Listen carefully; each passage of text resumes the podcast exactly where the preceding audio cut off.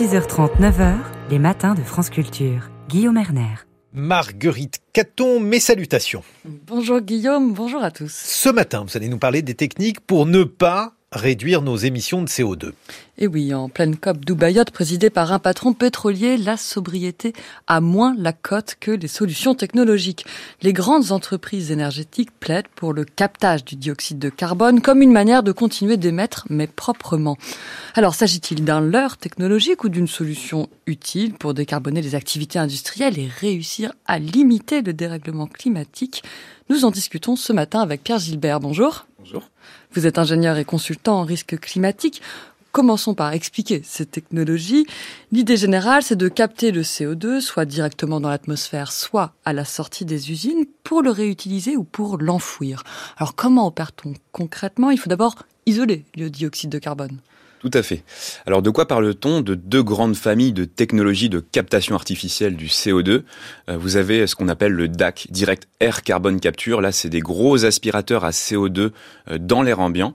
Et vous avez euh, son cousin qui est le plus diffus, enfin le plus diffusé aujourd'hui, qui est l'objet surtout pendant cette COP, qui est le CCUS. CCUS, ça veut dire Carbon Capture Use or Storage, capture du carbone avec utilisation ou stockage. Alors de quoi est-ce qu'on parle? On parle basiquement d'un gros pot d'échappement qu'on viendrait mettre à la sortie de cheminées de, centrales fortement émissives, de centrales à charbon ou même d'industries euh, polluantes. Et euh, l'idée c'est que avec des gros ventilateurs, vous allez pousser ce CO2 à travers un filtre. Dans ce filtre, il y a ce qu'on appelle un sorbant, c'est une colle à CO2.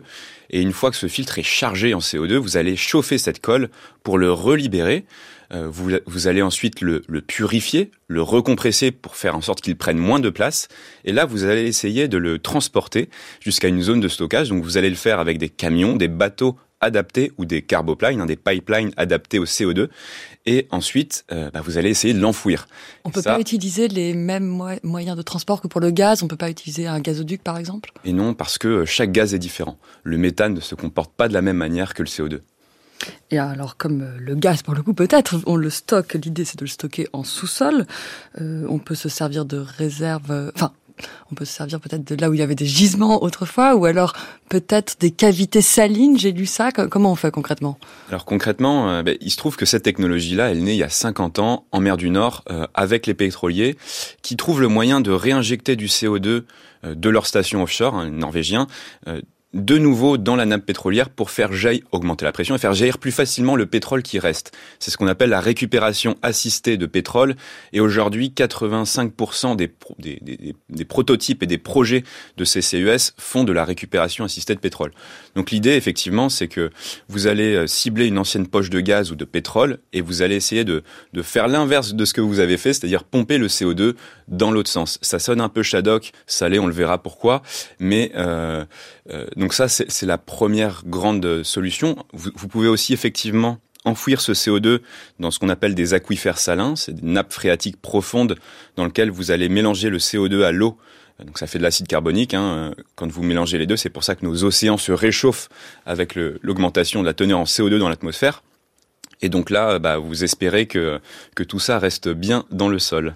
Vous parlez de prototypes, de projets. Est-ce qu'il y a des sites déjà véritablement opérationnels? Alors, euh, bon, c'est compliqué. Vous avez une, une trentaine de sites entre guillemets opérationnels aujourd'hui dans le monde de CCUS, hein, euh, à peine 5 de DAC, gros aspirateurs ambiants. Mais sur le CCUS, on se rend compte que la plupart de, de ces projets, hein, les trois quarts, euh, ont périclité ou ne donnent pas satisfaction, c'est-à-dire euh, absorbent à hauteur de 15-20% des émissions qu'ils étaient censés absorber. Donc on est très loin, enfin on est plus proche du prototype effectivement que de quelque chose qui est déployé à l'échelle industrielle. Pourtant, on lit qu'en 2024, dans le site norvégien Northern Lights, qui est à l'ouest de la Norvège, le cimentier Heidelberg sera le premier à envoyer par bateau le CO2 capturé à la sortie de son usine. 800 000 tonnes de carbone qui seraient déchargées. 2024, c'est demain. La Norvège est pionnière, ça, peut marcher là-bas? Euh, Alors disons que ce site-là de, Northern Line, c'est historiquement celui qui fonctionne le mieux.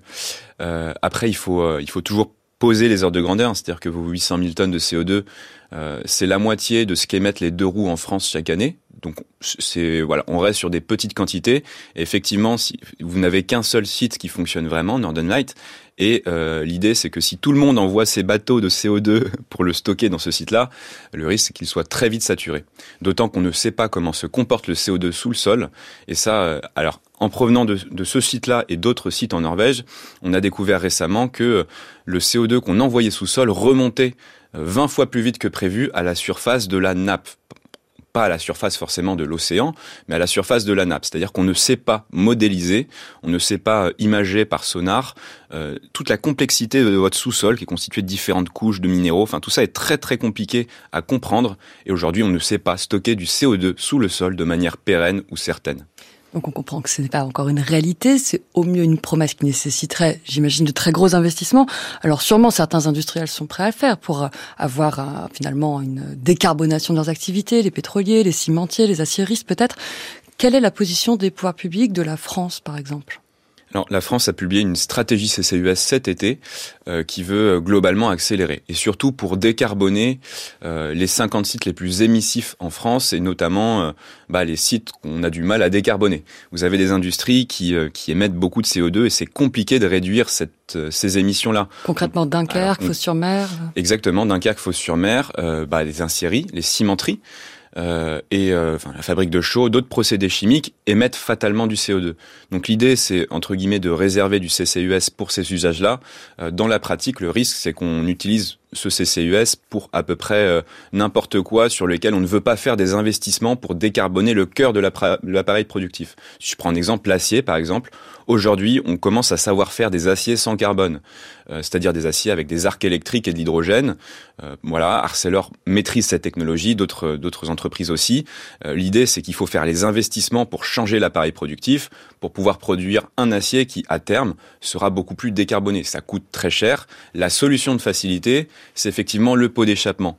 Mais le pot d'échappement, il condamne quelque part votre aciérie à faire 15-20 ans de plus, euh, comme actuellement, avec un procédé qui est très émissif. Oui, donc on comprend que la question c'est le fléchage des investissements et aussi des subventions publiques. on en parlera une prochaine fois. Merci beaucoup Pierre Gilbert. Euh, je rappelle que vous êtes ingénieur et consultant en risque climatique et puis on verra le texte final de la COP et la, et la part laissée à ces technologies de captation et puis d'enfouissement du CO2. Merci.